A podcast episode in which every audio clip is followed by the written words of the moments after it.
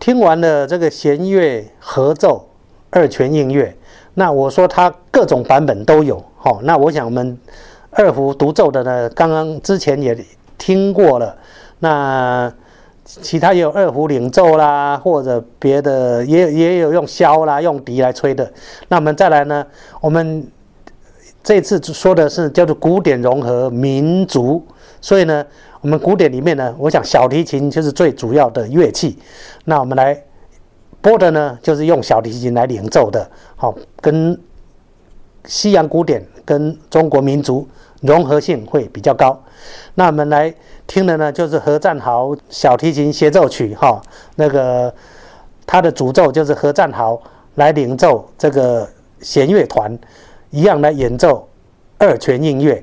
跟我们的前面的没有小提琴领奏，是大家主从关系是分别担任主角的，做一个对比。这次小提琴还是担任主角啊，来领奏弦乐团的合奏。